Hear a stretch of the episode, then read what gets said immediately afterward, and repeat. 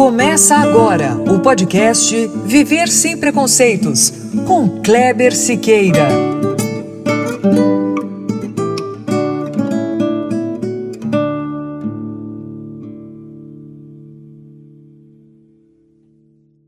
Muito bom, é isso mesmo. Começando agora o nosso podcast, episódio 12. É, e depois da nossa participação no Boteco Apejor, Hoje voltamos ao formato original do programa. Mas por falar no boteco, quem ainda não ouviu o nosso podcast especial tem que ouvir. O papo que eu bati a semana passada com três jornalistas mulheres sobre as mais diversas questões femininas e também em defesa das mulheres vale muito a pena. Vai lá no site, acesse o link do Spotify e ouça o programa você vai curtir, tenho certeza. Beleza? É isso aí. Agora, voltando para hoje. Nosso entrevistado hoje é um velho conhecido meu. Sempre que eu preciso de alguém que atua na área dele, ou eu falo com ele, ou eu peço que ele me indique alguém. Nós já falamos sobre luto, sobre homossexualidade na infância e eu tenho certeza que os adolescentes da minha idade vão se lembrar dele. Quem aí não se lembra do sexo oral? Espera aí, eu explico. Estou falando do programa Sexo Oral, da 89 FM, que foi um baita programa do final dos anos 1990, começo dos 2000. Nele, meu amigo Cláudio Picácio, psicólogo, psicoterapeuta com especialização em sexualidade humana, dava altas dicas bem-humoradas para os ouvintes com dúvidas. Dúvidas que, por falta de coragem ou vergonha, não perguntavam a ninguém. É isso mesmo, não é, Claudio? Seja bem-vindo, meu amigo. Ah, muito obrigado pelo convite. É isso mesmo, né? A gente metia o carão e falava de sexo de uma maneira bem humorada, as pessoas participavam do programa, era muito bom, muito divertido na mesma época, ia lá no Ao Positivo, no programa do Otaviano, na Bandeirantes, tinha a feiticeira, tiazinha, os gêmeos, e a gente também falava de sexo. Era muito bom, foi muito legal. Estamos aí trabalhando até hoje. Legal, Cláudio, legal. Ô, ô Cláudio, como é, é, é praxe nossa aqui no Viver Sem Preconceitos, eu sempre peço para que o nosso, nosso entrevistado ele se apresente, né? Então eu queria que você falasse um pouquinho de você. Tá? O que você faz, sua formação ou formações, tá. fica à vontade, a casa é sua. Diga lá. Bom, eu, meu nome é Cláudio Marcos de Sapicase, o nome inteiro, né? Sou psicólogo, né? Me formei em 83, né? E aí fiz minha jornada. Já estou meio velhinho, né? Pelo menos de corpo, a cabeça não, né? E fiz especialização em sexualidade, em é, psicoterapia de casal e família. É, outra especialização foi em violência doméstica e abuso sexual infantil. Enfim, sempre fui estudando, né? Eu adoro isso, tenho alguns livros escritos, né? Para adolescentes sobre as questões da homossexualidade, como descobrir isso. Né? Acho que é, para professores, um outro livro para pais esclarecendo a questão da homossexualidade dos filhos, como enfrentar, como entender essas questões. Né? Uh, trabalho na clínica desde 83, adoro, fiz trabalhos para o Ministério, enfim, tem um currículo aí, uma, uma jornada bem boa, bem gostosa, né? Uh, dentro da minha área. Mas eu atendo no consultório, é o que eu mais gosto de fazer, e atualmente estou atendendo online, né? Por causa da pandemia. Da pandemia. Né? Mas, enfim, estamos aí esclarecendo um monte de coisa e estamos juntos aí. Né? Se você ouviu o Cláudio ah, falando. Quem quer saber mais de mim, uma curiosidade que todo mundo tem é eu sou Capricórnio com ascendente Aquário. Oh, muito Pronto, bom. Ô, ô, ô, ô, Cláudio, é, antes da gente começar mesmo aqui, deixa eu dar um aviso para o nosso ouvinte, que, que é o seguinte. É, o Viver Sem Preconceitos convidou o Cláudio para a gente conversar aqui hoje sobre a importância da psicologia e da terapia, tanto no combate aos preconceitos, como também para assegurar a confiança e levantar a autoestima da pessoa que sofre discriminação. Ô Cláudio, então já dá para a gente entrar nessa questão aí? Já dá para você falar um pouquinho sobre a importância da terapia no combate aos já? preconceitos e discriminações? Fala para a gente aí.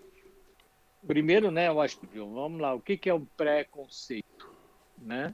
É um conceito prévio de alguma coisa, é uma ideia, uma fantasia ou um conceito rápido sem nenhum conhecimento das questões.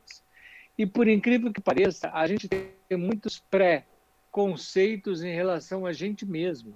A gente acha às vezes que se conhece, é muito dono de si, mas na verdade a gente se impede de muitas coisas a gente não se conhece o suficiente. A gente tem uma coisinha que se chama mesmo de defesa, que é quando a gente vai se olhar, vai se perceber, vai fazer uma autoanálise, aquilo que é doído, aquilo que machuca a gente, a gente corre, a gente foge. Então, é junto com o outro, junto com o psicoterapeuta, que a gente vai ter coragem de enfrentar os nossos fantasmas, as nossas questões, né?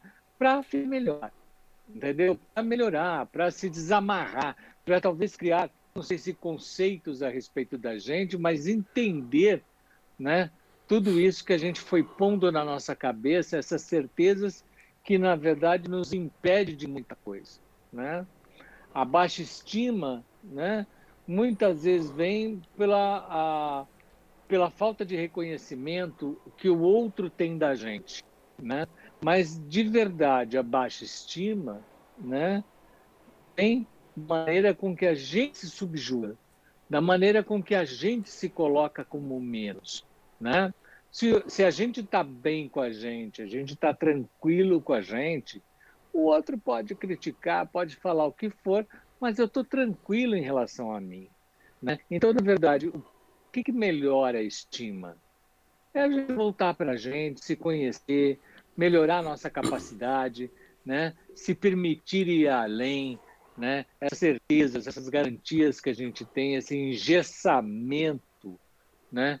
que a gente tem nos pensamentos a respeito das coisas, quando a gente consegue dissolver, a gente fica muito mais feliz. O objetivo de fazer uma psicoterapia é a gente ficar mais leve, mais feliz, mais bem-humorado, né? É esse o objetivo. É saber saborear mais a vida. Então, pelo que eu entendi aí, quando uma pessoa sofre um preconceito, sofre uma discriminação, né? O tratamento ideal seria fazer com que a pessoa se descubra ao mesmo tempo em que mostra para ela que não é o preconceito o problema, mas que sim a falta de sentimento e de amor próprio. Seria mais ou menos por aí? É alguma coisa assim?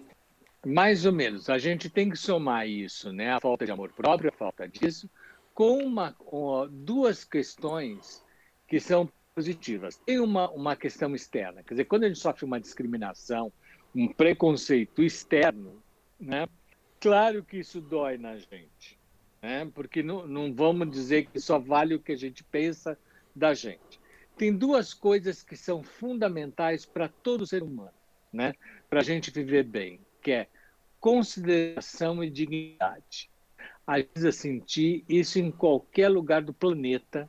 O humano precisa sentir que ele recebe do Estado, da família, da escola, do mundo. É consideração e dignidade.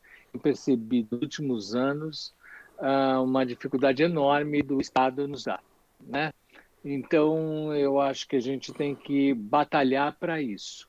Eu acho que esses núcleos em relação às questões de gênero, em relação ao preconceito de cor da pele, de sexualidade, né, que tem batalhado muito, não para ser nem mais nem menos, são as pessoas que, olha, eu mereço tanta consideração como qualquer um outro e eu mereço ser digno tanto quanto o outro. Eu preciso que a sociedade me respeite, né? Eu me respeito, eu sei de mim, mas eu preciso que o mundo lá fora também tenha essa consciência e esse respeito sobre mim. Então, isso eu acho bacana. Né? Tem gente que se rebela com isso, mas eu acho muito bacana. Né? E, e sentir esse orgulho positivo. Né? Ah, falando da diversidade sexual, é, sempre me incomodou, por pura ignorância, quando se falava é, antigamente, né? O dia do orgulho gay. Né? Orgulho. Mas aí você vai estudar um pouquinho, você entende que orgulho é contraponto de vergonha. Qual é o contrário de vergonha? É o orgulho. Né? Uhum. Então, é isso mesmo. A gente tem que comemorar né, a não ter vergonha da gente. A pessoa, o negro, que não é minoria, é maioria, né? É, não tem que ter vergonha de ser quem é. Entendeu? Então eu tenho que ter orgulho, né? Orgulho, que é diferente de orgulhoso, né? Eu tenho que ter orgulho de mim, orgulho das minhas questões. Espera aí, eu também valho tanto quanto o outro, né? E a gente está num país que vezes a gente coloca como menos, né? Então, parece que um estrangeiro vale um estrangeiro vale 10 brasileiros, né? Um branco vale 40 negros, entendeu? Um heterossexual vale 30 gays, né? A, a, a gente faz um, um peso e uma medida social completamente errônea. Todo Perfeito. mundo vale, né? Todo humano tem o mesmo valor, né? E a gente tem que batalhar por isso, né? Então, consideração e dignidade. Isso é uma coisa que vai dar a raiz de uma boa autoestima social, que é diferente da autoestima psicológica. Claro que as duas têm a ver, se comunicam, uma alimenta a outra, mas é diferente. Ô Cláudio, existe uma possibilidade também tá, da, do preconceito causar doenças. O que, que você, o que, que você pode falar claro. a respeito disso? Por exemplo, porque assim, eu, eu sempre digo que o preconceito mata. Por quê? Ele não mata só uh, uhum. quando há disseminação do ódio nas redes sociais, por exemplo, e aí alavanca um, um, a possibilidade, ou esses casos que nós vemos de vez em quando, que são casos de, de homicídio. Mas alavanca também o suicídio, tá? que é causado muitas vezes por quê? Por uma depressão. E como é que, como é que vocês tratam disso, Cláudio, dessa questão das doenças? Olha, uh, claro, tem as doenças que vão né? Tem as doenças fáticas, tem as doenças psíquicas. Então, assim, é, quando a gente fala de suicídio e a gente fala da agressão social, isso é o mais óbvio, né? É óbvio que a gente tem que alimentar a pessoa e tentar descobrir, ajudá-la a ela descobrir que ela tem uma força e que ela pode lutar contra este preconceito, uhum. né? Que o mundo traz para ela. Mas o preconceito, ele é tão, às vezes, tão forte que ele mata uh, ou ele agride, ou transforma outra pessoa em doente de uma outra forma. O que é a pessoa começando a evitar situações onde ela tem um desprazer, né? Então, ah, eu, vamos dizer, a pessoa negra, ah, eu não vou no shopping porque vão me tratar mal. Hum. Ah, eu não vou naquela praia porque vão me tratar mal. Entendeu? Ah, não, isso é coisa para branco, isso não é coisa para negro. Entendeu? Então ela começa isso pode ser... a evitar o desprazer. Isso pode ocorrer, como você falou de praia agora, pode, isso pode ser acusando é... também com os obesos, por exemplo. Com obesos, entendeu? Com tudo, né? Ah, eu não vou lá, eu não vou tirar a camiseta, eu não vou pôr um biquíni porque eu tô gorda, a mulher pode pensar. Então eu vou evitando o desprazer. Entendi. Olha, claro que eu estou resumindo aqui, estou pondo só um ponto, mas evitar o desprazer, Freud chamou de instinto de morte. Instinto de morte, jogar da janela e morrer. Como? Instinto de morte é não ir buscar o prazer.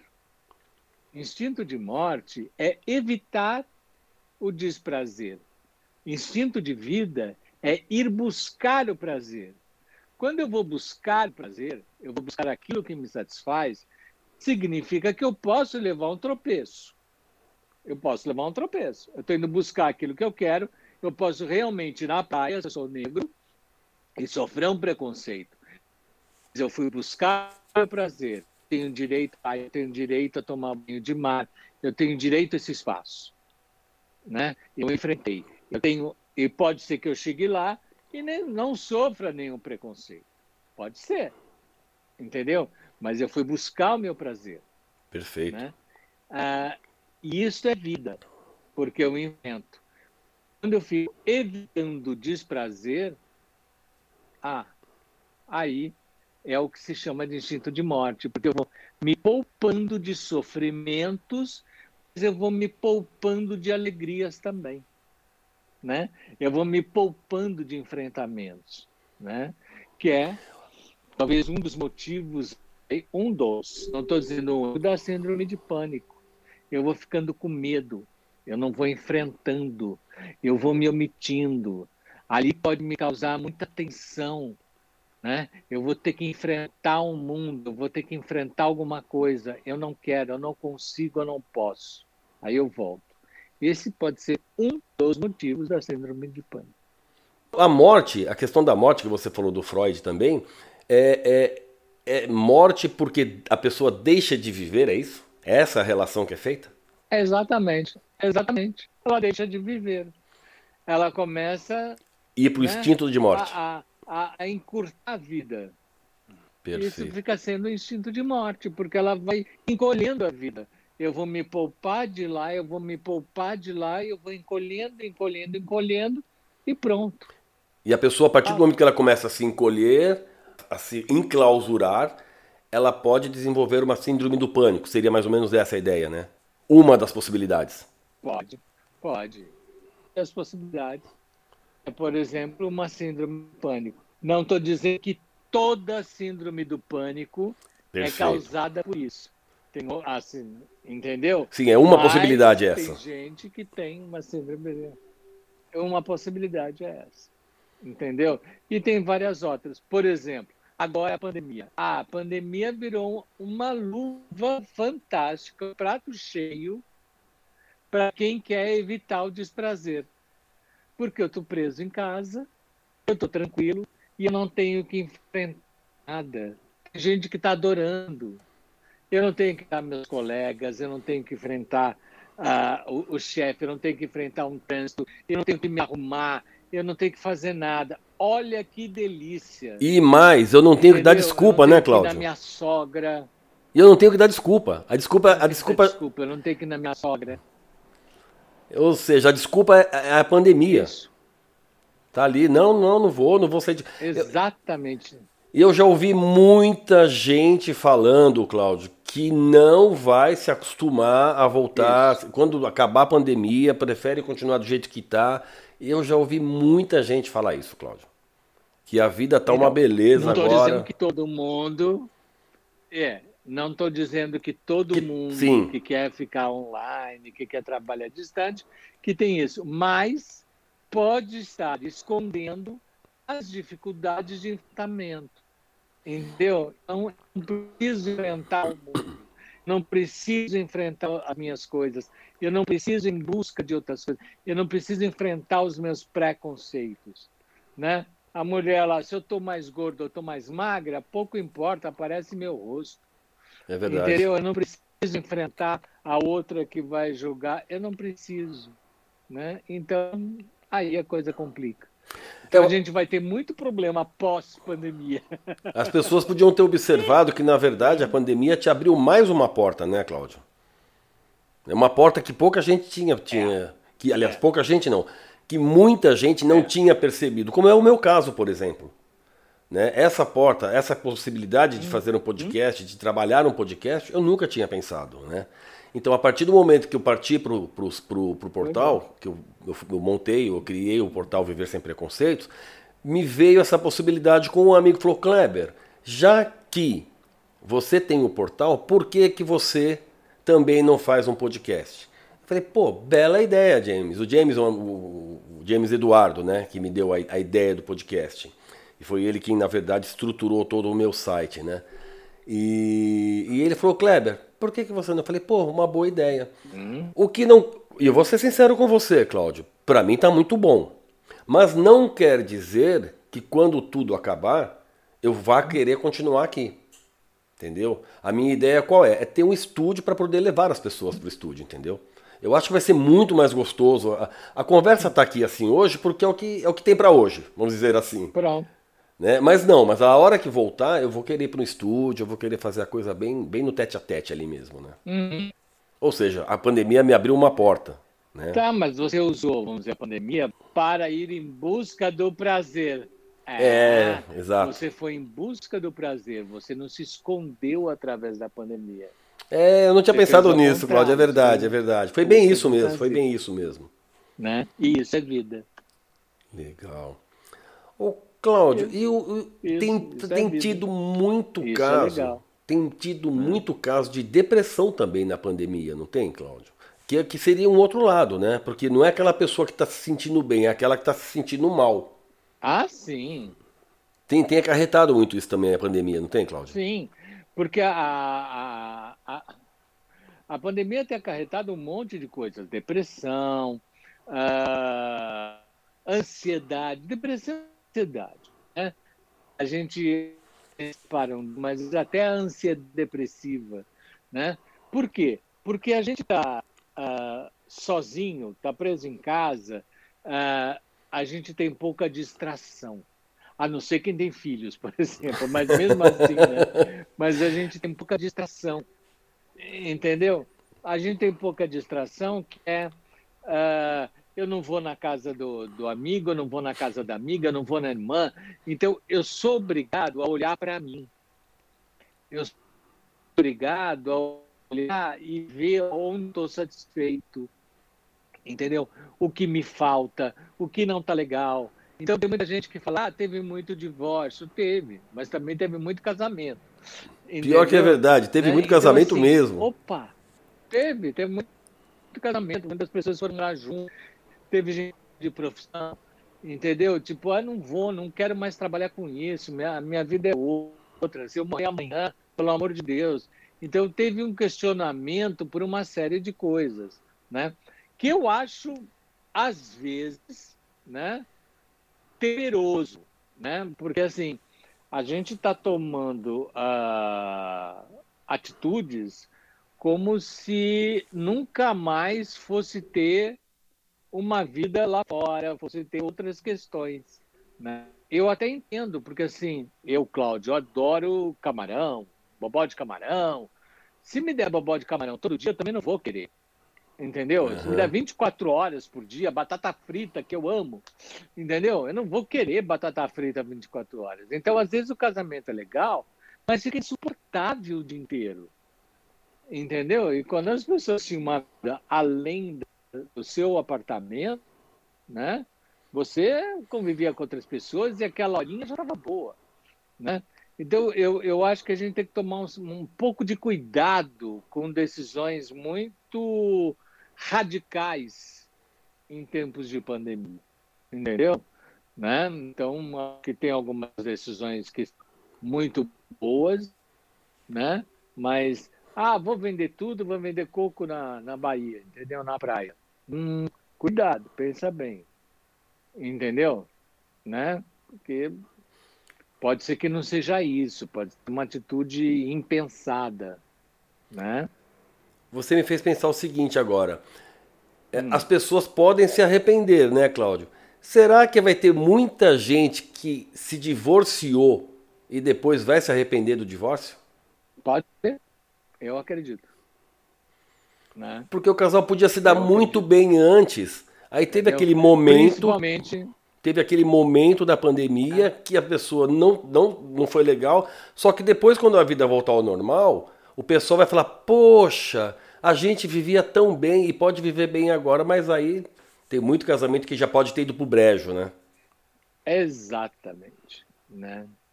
Então a gente tem que tomar um pouco de cuidado, né? Eu acho que vai ter gente que se arrependeu, Vai ter gente que, ao contrário, putz, eu aguentei e, e, devia ter aproveitado a pandemia para me separar. né? Perdi o tempo, né? coisa. né? Perdi o time, perdi né? O tempo, perdi, perdi o, time, tempo, é. né? Perdi o time. Exato. Vamos ver, vamos ver. Vai, vai ter muita mudança, né? Vai ter muita mudança. Porque, de novo, até as atitudes humanas frente à pandemia elas estão sobre um pré-conceito, né?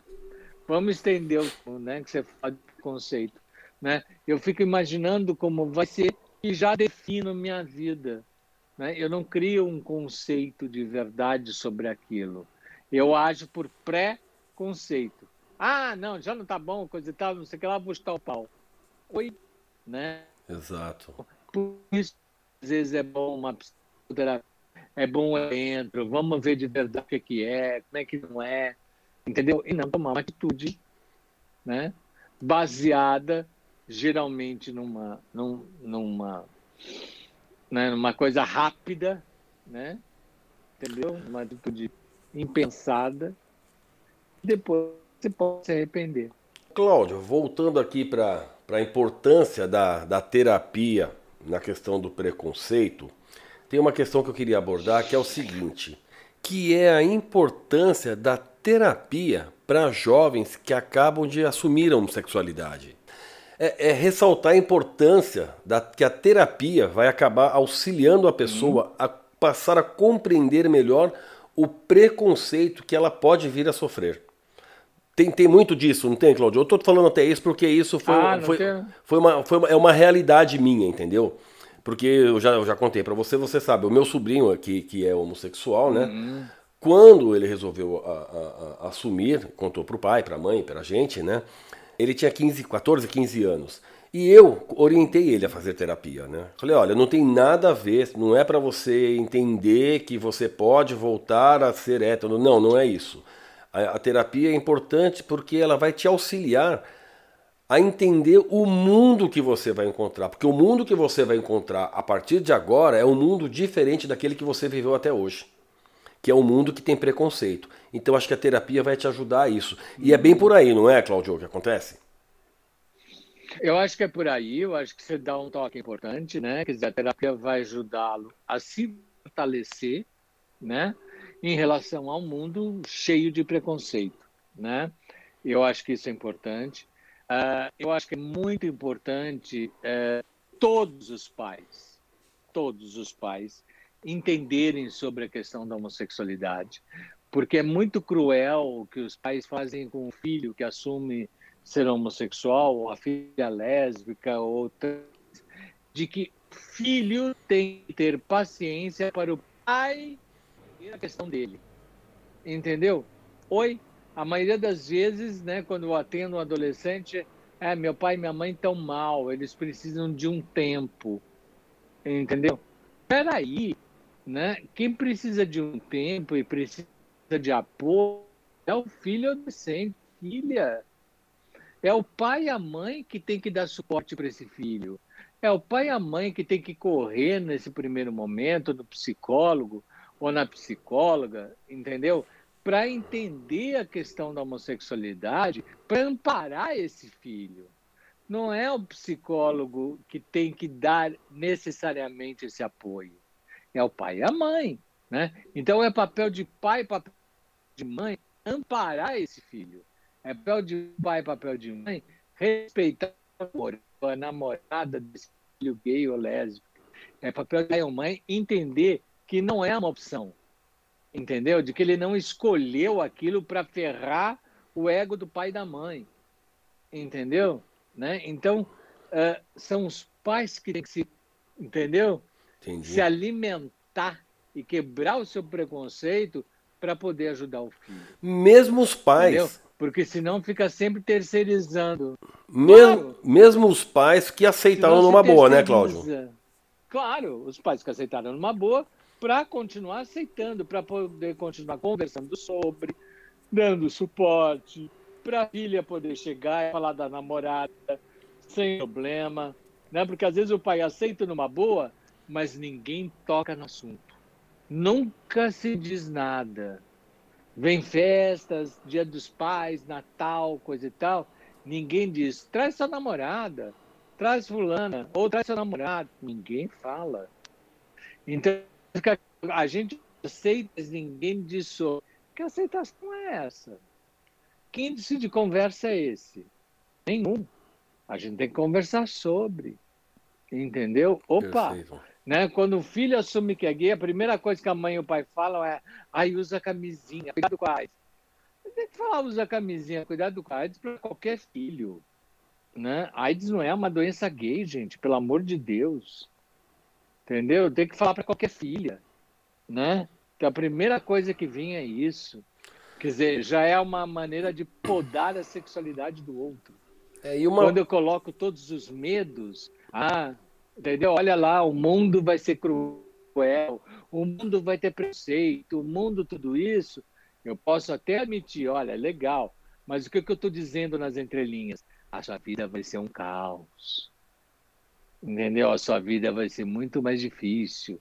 Eu já estou pondo um fardo e um peso na cruz que não é verdade. Pode ser um caos para o cara casar com uma menina e ela bota a gaia nele e bota não sei o quê. E muito pior, né? Com o irmão dele. Sei lá, pode ser muito pior. Entendeu? Então, peraí, né? Não é assim. Então, pai e mãe tem que se preparar assim.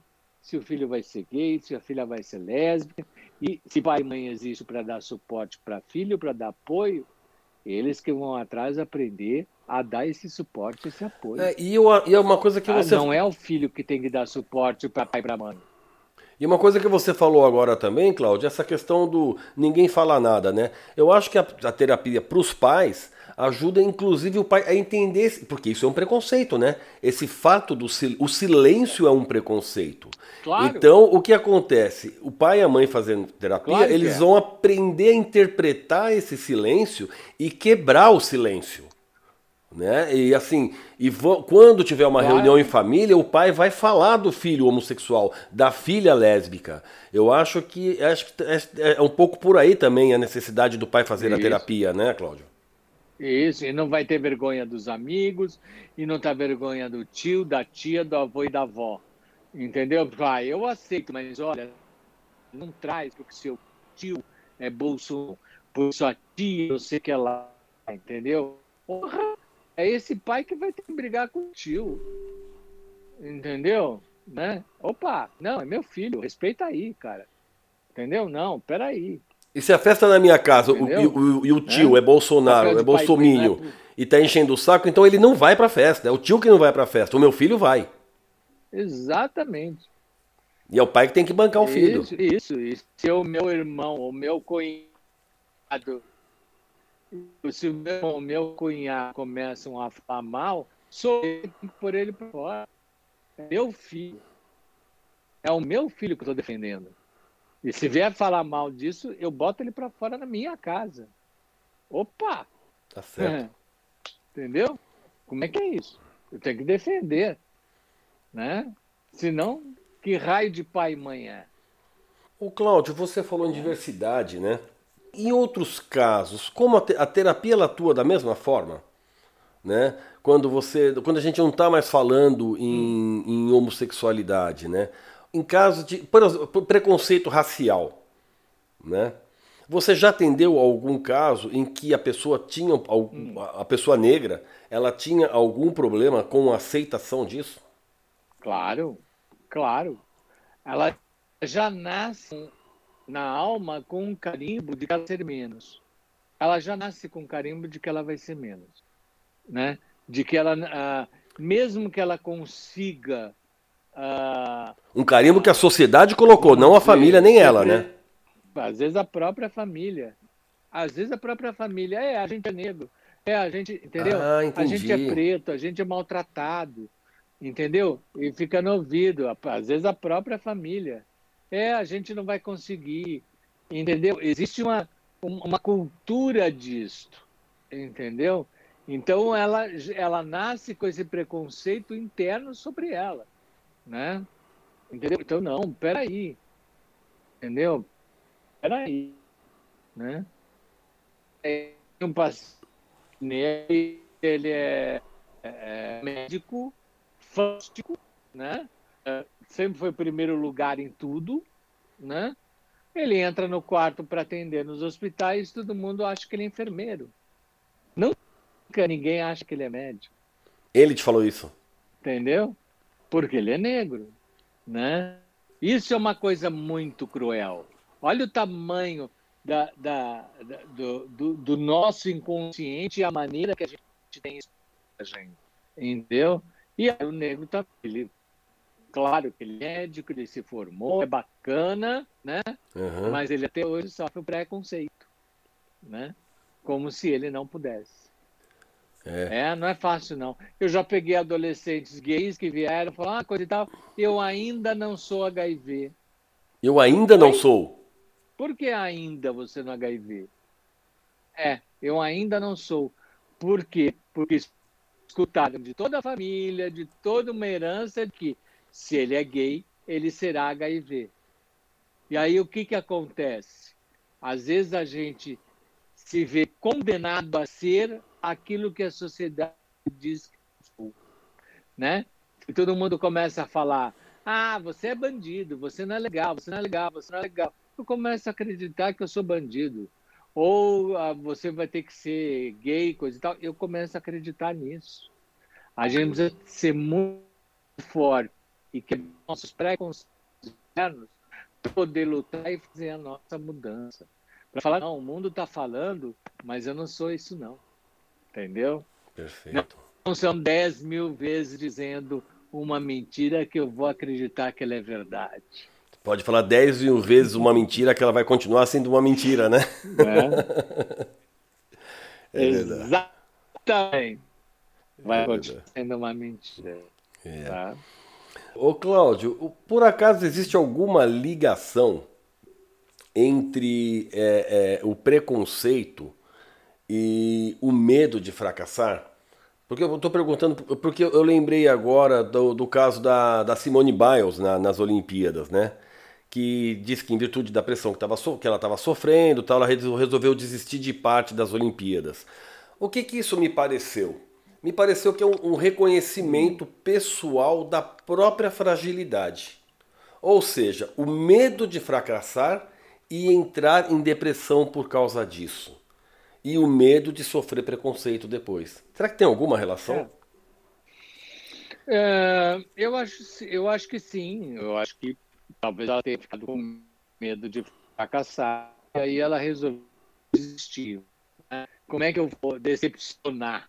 Né? Eu, não, eu não posso mais tirar uma medalha de bronze, entendeu? Se eu sou ouro, eu não posso mais fazer isso. Mas eu não sei se é uma questão de preconceito, né? Aí eu acho que é uma questão mesmo de da autoestima, entendeu? Uhum. Né? Ou Perfeito. se a gente quiser colocar um termo psicanalítico, ah, é a do narciso dela que não aguentou. Eu não vou aguentar ah, deixar de ser a medalha de ouro, entendeu? Então eu saio de cena e não me arrisco mais. Eu evito desprazer. O desprazer, exatamente. Em vez de ir em busca do prazer. É Entendeu? polêmico, hein? É polêmico né? isso, hein, Agora, Cláudio? aquilo tudo me parece bem orquestrado. Ah, é. Agora eu tenho, eu tenho um pouco de dúvida, é, porque assim, ela deixou para desistir no meio da Olimpíada, entendeu? Eu, eu não usaria esse caso, porque americano é bom demais, né? Então, em plenos holofotes do mundo inteiro, ela para, né? talvez se ela tivesse parado 15 dias antes, ninguém comentaria tanto, entendeu? Então ela para no meio das Olimpíadas, todo mundo fica sabendo, fica um assunto a ser discutido. É, eu acho que isso também fortalece um pouco desse lado meio narciso, meio egoico, entendeu? Tem algo aí estranho, entendeu? Tem algo estranho aí nesse reino. É, são, abre, Mas eu acho. Abre nesse várias, sentido, eu concordo. Abre várias portas de possibilidades aí, né, Cláudio? Pensando dessa é. maneira. Né? Porque você, você ela pode, por exemplo, estar tá machucada e resolveu desistir no meio e, e criou essa história de, da pressão para poder a questão do, do marketing muito bem feito, né? Ou não estava preparado o suficiente para ganhar o não, ouro. Eu acho que e isso. Eu acredito que tem uma pressão e tem uma pressão enorme, mas ela disputa uh, uh, isso há anos. Sempre teve uma pressão.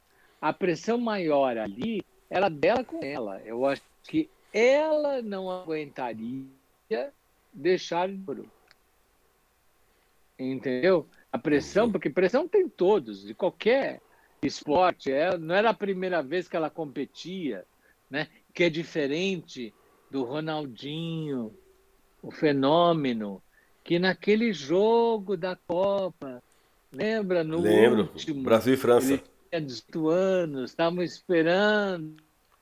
Exato. Ali era diferente. Né? Por quê? Ele não aguentou. Ele não aguentou. Era uma expectativa muito grande a respeito dele e era algo inédito, era algo novo, que ele nunca tinha participado daquele jeito. Aí ele não deu conta. Né? Com super normal ele não dá conta. Né?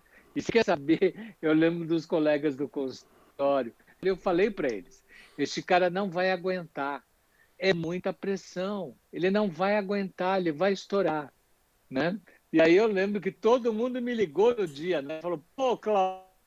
E hoje eu também trabalho com, com atleta de alta performance, né? Mas eu trabalho com a transição de carreira, né? Então é um atleta que chega lá com 36, 37 anos e aí ele para ele fala, e aí, vou fazer o que da vida agora? Beber no bar? Entendeu? Uhum. Então a gente faz algo que muda tudo isso. Né? É, só para a gente estar tá falando da, da, é da, da, Simone Biles, eu, eu tinha comentado que, para mim, no caso dela, me pareceu um alerta, um reconhecimento pessoal da própria fragilidade. Né? O que eu, a forma que eu vejo é o medo de fracassar e entrar em depressão por causa desse fracasso. Exatamente. E aí faz com que ela. É, e faz com que ela não se arrisque. Ao passo de que ela tinha que ir, e tudo bem se ela fracassasse. E tudo bem que ela fosse medalha de bronze. Entendeu? Nem sempre a gente é medalha de ouro. Entendeu? Mas eu não vou deixar de fazer as coisas na minha vida, entendeu? Porque eu não sou medalha de ouro. Na maioria das vezes, nós não somos medalhas de ouro, Cláudio. Na maioria das vezes, nem medalha. Mas quase nunca a gente é medalha. Nem bronze, quer dizer, na maioria pois das é, vezes. medalha a gente tem. Exatamente. Então, assim, na vida, a, a própria Simone Biles, a vida dela não é feita de medalha de ouro, nem de medalha de bronze. A vida dela é feita de vida. Claro. Uhum. Então a gente tem que ir, tem que fazer sempre. Legal. O, o, Isso aí, queridão. Cláudio, o, o programa está acabando e eu quero saber o que, que você tem para dizer para a gente agora no final sobre a questão da psicologia, da terapia na ajuda para combater o preconceito. Qual o recado final seu, Cláudio? Olha, o meu recado é, é se, o, se o mundo não dá para a gente consideração e dignidade, é a gente que tem que se considerar e se dignificar. Né? O mundo só vai dar para a gente na medida que a gente se der. Eu me considero e eu me dignifico. Né? E parece fácil fazer isso, mas não é. Entendeu? Mas não é. Né? A gente dizer para um chefe ou para um colega: olha, você não vai me tratar assim. Entendeu? De uma maneira legal, não rude. É difícil. Né? Tipo, dizer eu mereço um aumento, entendeu? Porque eu trabalho tanto, ou por, não, é, não é porque eu sou mulher eu vou ganhar menos, entendeu? Parece fácil, mas é muito difícil, entendeu? Então, a, a gente tem que aprender a se considerar e a se dignificar, né? Na medida que a gente consegue fazer isso, a gente começar a fazer isso fora também. Isso quebra preconceitos, cria espaço para a gente, a gente consegue de uma forma aí bem mais geral e bem mais inteligente quebrar preconceitos e colocar o humano lado a lado, sem uma hierarquia humana. Isso é uma outra grande sacanagem que é a raiz de preconceito. Né? Se ele é branco, ele é loiro, ele vale mais do que o moreno. Se ele mora na, nos jardins, como se fosse aqui em São Paulo, jardins, ou se ele mora no Leblon, entendeu? Mais de quem mora no morro, né? É, hum, não, valemos do mesmo jeito. Temos todos o mesmo valor. E isso, até a gente alcançar, tem muito chão para a gente fazer. Mas a gente não pode desistir da luta. Né? Legal. Temos que ir para frente. Legal, Cláudio. Cláudio, muito obrigado. De verdade, Cláudio, muito obrigado por você ter aceitado o nosso convite, viu, meu amigo? Foi uma honra receber você aqui. Forte abraço, meu amigo. Muito obrigado. Até a próxima. Imagina, um abraço, querido. Até a próxima. Até a próxima. Até mais. Tchau, tchau. tchau, tchau. E para todos vocês que nos acompanharam até aqui, muito obrigado. Espero que tenham gostado. De qualquer maneira, se você gostou ou não, vai lá nas redes sociais ou no site e deixe o seu comentário. Faça a sua crítica. E não deixe de seguir o Viver Sem Preconceitos também no Instagram. O endereço é o mesmo do Facebook e do Twitter, arroba VS Preconceitos. Curta, comente, compartilhe. E não se esqueça, sempre que você for falar algo para alguém, pense se vai ajudar a construir. Porque se for para destruir, fique em silêncio. Bom, gente, é isso. Semana que vem, se Deus quiser, eu tô aqui de novo. E mais uma vez, muito obrigado por você ter chegado até aqui comigo. Até mais. Um abraço. Este foi o podcast Viver Sem Preconceitos, com Kleber Siqueira. Espero que você tenha gostado da entrevista. Para saber mais, acesse o nosso site www.viversempreconceitos.com.br. Lá tem notícias, textos, links para os nossos podcasts e tudo sobre preconceito. E não deixe de seguir, curtir e comentar nas nossas páginas, nas redes sociais Facebook e Twitter. Anota aí, arroba VS Preconceitos. Dê seu like, compartilhe. Vamos fazer do mundo um lugar melhor para se viver. Um lugar com menos preconceitos.